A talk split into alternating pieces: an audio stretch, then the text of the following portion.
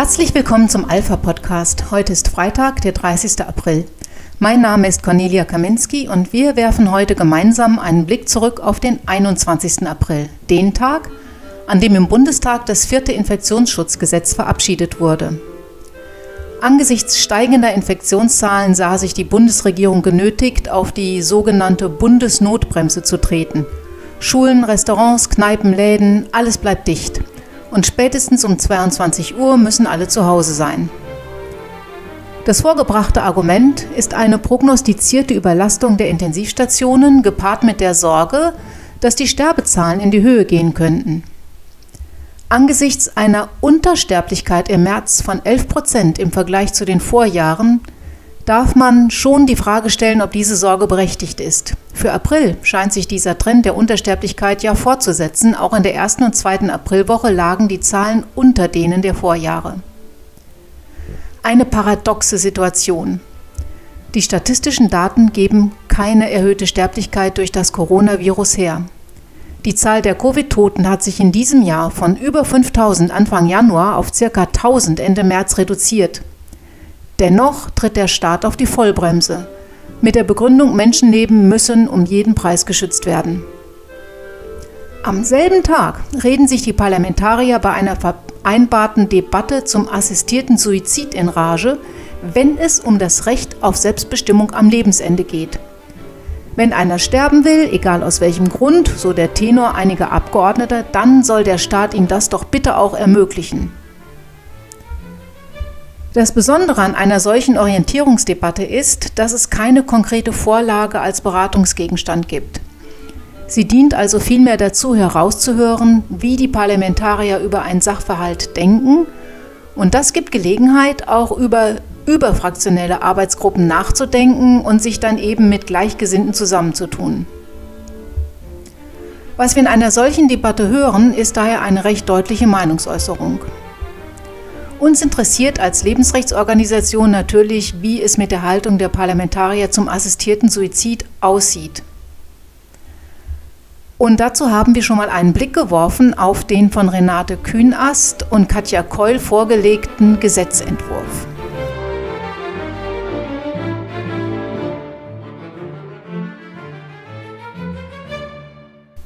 Kühnast und Keul nennen ihren Entwurf ein Gesetz zum Schutz des Rechts auf selbstbestimmtes Sterben. In Paragraph 1 formulieren sie Zweck des Gesetzes und den Grundsatz. Dort heißt es, dieses Gesetz dient dem Schutz des Rechts auf selbstbestimmtes und auf freiem Willen beruhendes Sterben. Der Entwurf differenziert zwar, ob die Betroffenen ihren Tod wegen einer schweren Krankheit anstreben oder aus anderen Gründen. Im ersteren Fall soll der Ärzteschaft bei der Prüfung, ob das Hilfsmittel zur Verfügung gestellt wird, eine entscheidende Rolle zukommen. Im zweiten Fall jedoch, also bei anderen Gründen, ist ein wenig mehr Dokumentationsaufwand zu betreiben. Die Ärzteschaft habe hier keine zentrale Rolle. In jedem Fall aber, so Künast und Keul in ihrer Einleitung, wird die notwendige Autonomie der Entscheidung gesichert und beachtet. Damit kann also jeder, der eine entsprechende Erklärung abgibt, sein Recht auf selbstbestimmtes Sterben einfordern. Im weiteren Gesetzestext ist eine Beratungsregelung vorgesehen.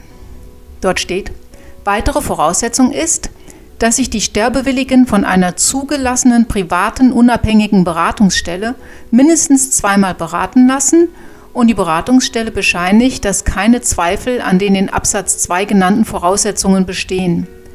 Das Beratungsgespräch hat vom Grundwert jedes Menschenlebens auszugehen und verfolgt im Übrigen das Ziel, dass den Sterbewilligen alle Umstände und Hilfsangebote bekannt werden, die ihre Entscheidung ändern könnten.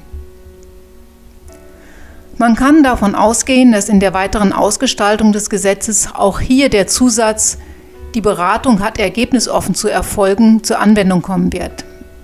Denn wie kann ein Sterbewunsch selbstbestimmt vollzogen werden, wenn eine Beratungsstelle dann in letzter Minute versucht, den Sterbewilligen umzustimmen? Genau wie bei der Abtreibung wird auch hier das Selbstbestimmungsrecht jede Einflussnahme einer anerkannten Beratungsstelle per Gesetz ausschließen. Und wird der Sterbewillige einen Beratungsschein ausgehändigt bekommen, wenn er ihn, das ist ja bei der Abtreibung im Moment auch möglich, beispielsweise telefonisch beantragt oder gar bei der Beratung die Aussage verweigert oder lieber gleich ganz anonym bleiben will. Wie viele Menschenleben durch eine solche Beratung gerettet werden, führt uns die jährliche Abtreibungsstatistik traurig und deutlich vor Augen.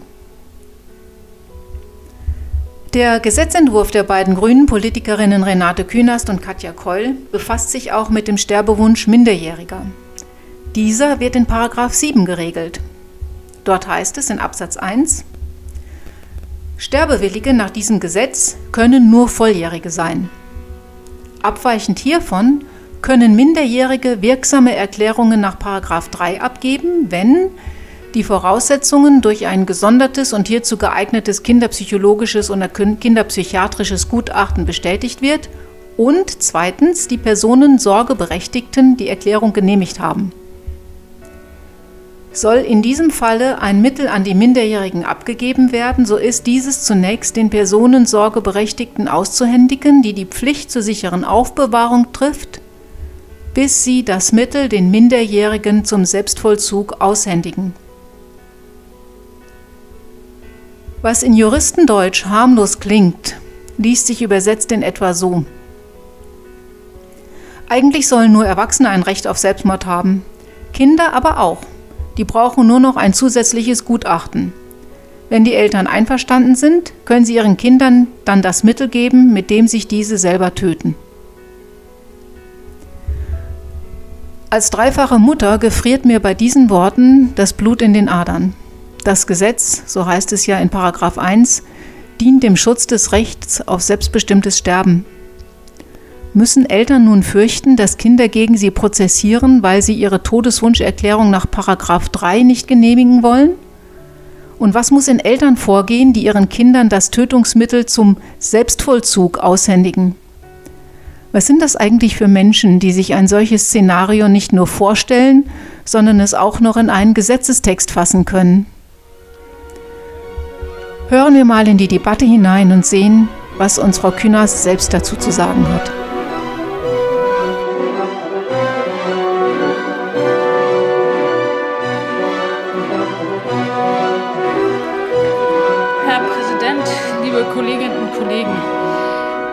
Das Bundesverfassungsgericht hat ja den alten Paragraph 217 StGB für nichtig erklärt. Und Sie haben gesagt,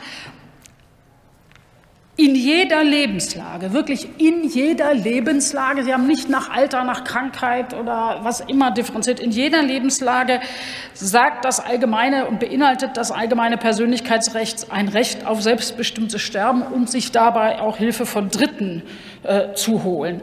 Und wir wissen doch heute nach dieser Gerichtsentscheidung, Sterbehilfe und Beihilfe findet statt. Vereine gehen in Altersheim und beraten über das Recht am Ende des Lebens. Ärztinnen und Ärzte sind damit konfrontiert, meine Damen und Herren. Und da meine ich, dass wir es nicht bei der Gerichtsentscheidung belassen können, sondern auch rechtlich eine klare, rechtssichere Weg eröffnen müssen ein eigenes Schutzgesetz, das differenziert zwischen Menschen in medizinischer Notlage und Menschen, die aus anderen Gründen ihr Leben enden wollen. Wir sagen nicht, der eine darf, der andere darf nicht, sondern wir eröffnen unterschiedliche Wege und respektieren das Recht beider, meine Damen und Herren. Wer genau zuhört, stellt fest, Frau Künast geht davon aus, dass nicht nur assistierter Suizid, sondern auch aktive Sterbehilfe längst gängige Praxis sind in Deutschland. Jetzt sei also der Gesetzgeber aufgerufen, das irgendwie so zu regeln, dass auf alle Fälle weiter getötet werden darf. Denn das sei ja das, was die Menschen wollen.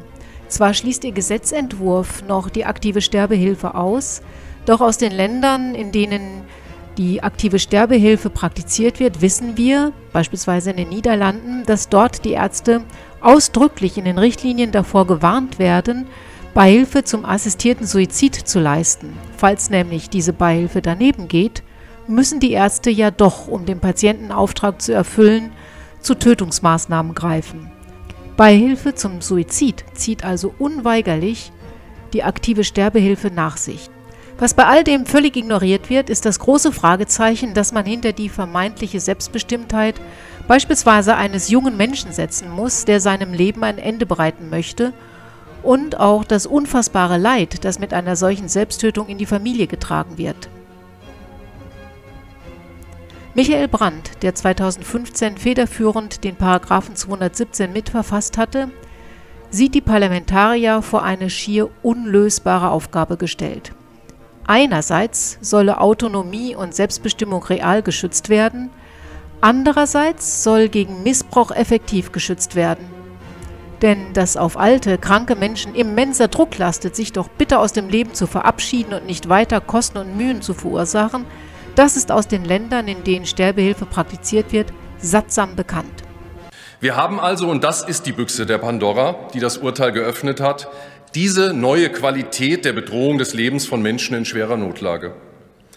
Während die Reform von 2015 zuallererst den Schutz und die Selbstbestimmung von vulnerablen Personen im Blick hatte, haben andere vor allem diejenigen im Blick, die ohne weitere Auflagen ihrem Leben aus freier Selbstbestimmung ein Ende setzen wollen, ohne dass es die Antwort gibt, wie die Freiverantwortlichkeit, die Dauerhaftigkeit eigentlich konkret festgestellt werden können. Und das ist nicht weniger als ein echter Paradigmenwechsel. Schon fast zornig über die Untätigkeit der Bundesregierung bezüglich des assistierten Suizids war Gesine Lötsch von den Linken, die den Gesetzentwurf um den Gesundheitsexperten der SPD Karl Lauterbach unterstützt.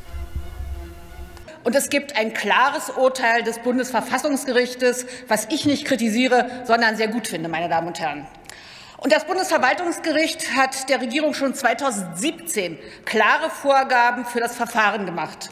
Über den Erhalt der tödlichen Gabe entscheidet das Bundesinstitut für Arzneimittel und Medizinprodukte. Doch die Bundesregierung boykottiert dieses Urteil. Ich finde das nicht akzeptabel.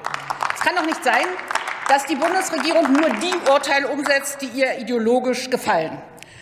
Meine Damen und Herren, ich habe den Eindruck, dass die Bundesregierung damals beginnend mit Herrn Gröhe, als er noch Minister war, dann den Staffelstab an Jens Spahn übergebend, alles tut, um die Durchsetzung dieses Urteils zu verhindern. Ich kann über die Beweggründe nur spekulieren. Ich habe den Eindruck, dass Sie meinen, Sie wissen besser, was den Menschen gut tut. Die, das Bundesverfassungsgericht hat aber ganz einfach erkannt, dass diese Weltsicht dem Selbstbestimmungsrecht des Menschen widerspricht. Werfen wir also mal einen Blick in den Gesetzentwurf von Karl Lauterbach, dem Corona-Experten der Bundesregierung, der es für völlig in Ordnung hält, Menschen sogar das Recht auf selbstbestimmtes Verlassen der Wohnung zu nehmen, falls die Inzidenzen zu hoch sind und da eventuell eine Gefährdung der Bevölkerung zu erwarten sei. Dieses Gesetz, das Karl Lauterbach vorlegt, geht einen gefährlichen Schritt in Richtung Einschränkung ärztlicher Gewissensfreiheit. Denn es macht gleich klar, dass Ärzte keinen Schutzraum mehr etwa durch ihre Berufsordnung zu erwarten haben. In Karl Lauterbachs Gesetz heißt es in 2 Absatz 3, Niemand darf unbeschadet des 6 aufgrund seiner Berufszugehörigkeit untersagt werden, Hilfe zu leisten oder Hilfeleistung zu verweigern. Mit anderen Worten, kein Ärztebund darf sich mehr eine Berufsordnung geben, die die Beihilfe zum Selbstmord verbietet. Auch zur Beratungsregelung ist Karl Lauterbach und Dr. Petra Sitte, die mitverantwortlich ist für den Gesetzentwurf, nicht viel Neues eingefallen. Dort heißt es schlicht in Paragraph 4, die Beratung ist ergebnisoffen zu führen und soll nicht bevormunden. Das kommt uns doch bekannt vor. Und weiter? Von einer gewissen Dauerhaftigkeit und inneren Festigkeit des Sterbewunsches darf der Arzt in der Regel erst ausgehen, wenn zehn Tage seit der Beratung vergangen sind. In der Regel. Und außerhalb der Regel, wer legt denn eigentlich fest, was in der Regel bedeutet und was passiert, wenn irgendjemand sagt, das war jetzt aber nicht in der Regel? Auch in anderen Formulierungen, etwa bezüglich der Evaluierung der Wirksamkeit des Gesetzes, der Anerkennung von Beratungsstellen orientiert sich diese Vorlage am Schwangerschaftskonfliktgesetz, das uns jährlich um die 100.000 Tötungen ungeborener Kinder beschert.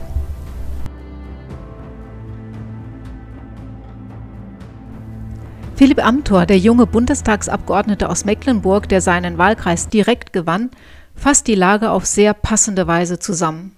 Als der Deutsche Bundestag vor sechs Jahren das Verbot der geschäftsmäßigen Förderung der Selbsttötung beschlossen hat, habe ich die damaligen intensiven Debatten, damals noch als Jurastudent, aber mit großer Begeisterung verfolgt. Ich empfand es als Sternstunden des Parlaments. Intensiv, ernsthaft, sensibel, abgewogen und am Ende ausgewogen. Umso entrüsteter war ich dann aber, als ich mich intensiver mit der aufhebenden Entscheidung des Bundesverfassungsgerichts aus dem zurückliegenden Jahr auseinandergesetzt habe. Ich empfand und ich empfinde es als übergriffig, dass Karlsruhe uns als Gesetzgeber so stark beschnitten hat, dass selbst der damals weitgehendste Entwurf zu einer Liberalisierung, dass selbst dieser Entwurf wahrscheinlich verfassungswidrig gewesen wäre. Während der Gesetzgeber der letzten Legislaturperiode, während viele Kollegen, die sich heute auch in der Debatte geäußert haben, die Tätigkeit von Sterbehilfevereinen aus, wie ich finde, nachvollziehbaren Gründen eher in der Dimension der Autonomiegefährdung gesehen haben, hat das Bundesverfassungsgericht dieses Bild in das Gegenteil verkehrt und Sterbehilfevereine quasi zu Autonomiewahrern erhöht. Liebe Kolleginnen und Kollegen, diese Metamorphose, diese Umkehr des Willens des Gesetzgebers und dieses Autonomieverständnis geht mir zu weit. Das Bundesverfassungsgericht ist der Letztinterpret, aber eben nicht der Alleininterpret unserer Verfassung. Das Bundesverfassungsgericht hat eine Wächterfunktion, aber nicht die primäre Gestaltungsfunktion. Die haben wir als Parlament. Und deswegen möchte ich zum Ende dieser Orientierungsdebatte dafür plädieren, dass wir mehr als eine Schreibstube des Bundesverfassungsgerichts in diesem Verfahren sind, liebe Kolleginnen und Kollegen. Es geht darum, denn das haben viele Vorredner gesagt, dass wir in der Frage der Maßstäbe deutlich machen, dass das Grundgesetz für uns nicht eine Verfassung des Sterbens, sondern zuallererst eine Verfassung für das Leben ist. Das Grundgesetz verlangt, dass sich der Staat schützend für das Leben einsetzt und das Grundgesetz sieht Menschenwürde und Schutz des Lebens als unteilbar. Das ist doch die eigentliche Aufgabe des Grundgesetzes und damit auch derjenigen, die über dieses Grundgesetz, über unsere Verfassung wachen. Hier haben sie jedoch kläglich versagt. Wie kommt das? Was sind das für Richter, die in einer derartigen Missachtung parlamentarischer Beschlüsse und der Intention des Grundgesetzes zu solchen Urteilen kommen? Heute Nachmittag habe ich Gelegenheit, mit Gregor Pupping, dem Direktor des Europäischen Zentrums für Recht und Gesetz, zu reden. Er hat sich intensiv mit der Besetzung des Obersten Gerichtshofs für Menschenrechte in Brüssel befasst und ist zu dem Schluss gekommen, dass bestimmte Lobbygruppen dort seit vielen Jahren erfolgreich Schlüsselpositionen mit Richtern besetzen, die ihre eigenen Interessen vertreten. Auszüge aus diesem Interview gibt es dann im nächsten Podcast, ebenso wie ein ausführliches Gespräch mit Mechthild Löhr, der Vorsitzenden der Christdemokraten für das Leben. Wir sprechen über die vorliegenden Gesetzentwürfe zum assistierten Suizid und ihre Auswirkungen auf unsere Gesellschaft. Auf der Suche nach einem passenden Lied für den heutigen Podcast bin ich bei den Beatles gelandet. Jedes Jahr nehmen sich in Deutschland 10.000 Menschen das Leben und etwa 100.000 versuchen es. Umgerechnet heißt das, dass hierzulande alle fünf Minuten ein Mensch versucht, sich das Leben zu nehmen. Wenn diese Gesetze verabschiedet werden, wird es möglicherweise nicht bei den Versuchen bleiben. Mehr als jeden zweiten Tag hat in Bayern im vergangenen Jahr ein Kind oder ein Jugendlicher einen Selbstmordversuch unternommen. Bei Jugendlichen ist Selbstmord die zweithäufigste Todesursache direkt hinter Verkehrsunfällen. Bei krisenchat.de, eine Beratungshotline, die angesichts der Corona-Pandemie extra für Jugendliche und Kinder eingerichtet wurde, haben sich seit Mai letzten Jahres schon weit über 7000 Kinder gemeldet, 20 Prozent von ihnen mit Selbstmordgedanken. Das sind 1400 akut bedrohte Kinder. Kinder fehlen die Freunde, die ihnen helfen, dunkle Zeiten zu ertragen. Alles geht leichter. With a little help from my friends.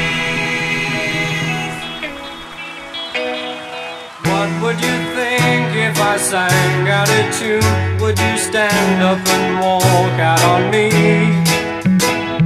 Lend me your ears and I'll sing you a song And I'll try not to sing out of key Oh, I get by with a little help from my friend. mm, I get high with a little help from my friend. mm, Gonna try with a little help from my friend.